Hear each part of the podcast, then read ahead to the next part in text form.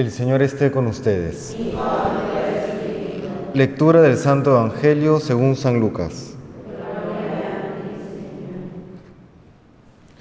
Una vez que estaba Jesús orando en cierto lugar, cuando terminó uno de sus discípulos le dijo, Señor, enséñanos a orar, como Juan enseñó a sus discípulos.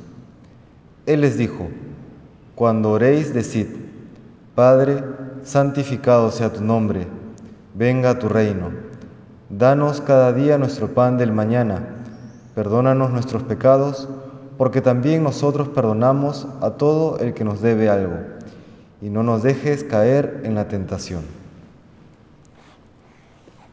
Palabra del Señor.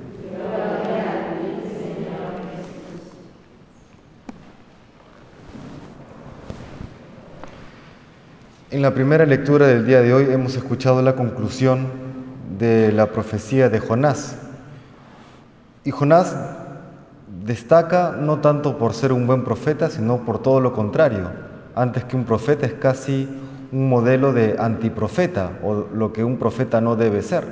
Si recordamos el inicio de su vocación profética, termina huyendo de lo que Dios le pedía y ahora extraña ver que cuando el pueblo o la ciudad de Nínive, tras eh, haber hecho penitencia, tras haberse arrepentido, el Señor decide no acabar con esta ciudad, Jonás termina fastidiado, ¿no?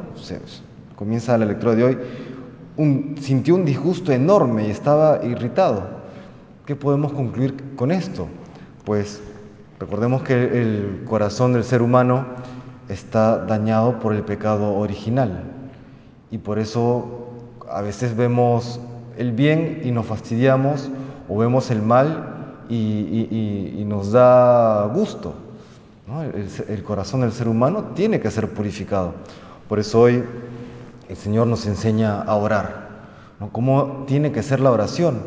Si bien en la oración cristiana y en la oración en general, incluso en el pueblo judío, siempre ha estado la oración de petición. Junto con esta oración de petición siempre tiene que acompañar la oración de abandono, aquello que vemos en el huerto de Getsemaní. Jesús, el Señor, le pide que si es posible que aparte de él el cáliz que está a punto de beber. Y sin embargo luego termina la oración con, pero que no se haga mi voluntad sino la tuya, Padre, termina Jesús. ¿no? Lo mismo nosotros. Es lícito que podamos pedir al Señor lo que, consideremos que tenemos necesidad. Claro que sí, el Señor mismo quiere que le pidamos, ¿no? Pedid y se os dará, nos dice el Señor. Pero al mismo tiempo, sabiendo que el corazón del ser humano, la mente, no el interior del ser humano está herido por el pecado original y por eso no siempre aquello que pedimos termina siendo lo mejor o lo conveniente para nosotros. Qué importante pedir al Señor esto, ¿no? Que, se haga tu voluntad, no la mía. Que se haga tu voluntad, Señor.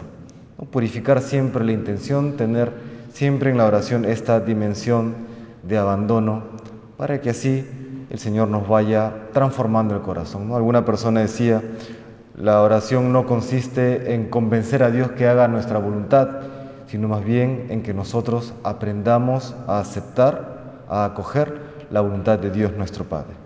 Pues que el Señor nos conceda hoy esa docilidad de hijos que confiamos plenamente en Dios nuestro Padre. Que el Señor nos bendiga.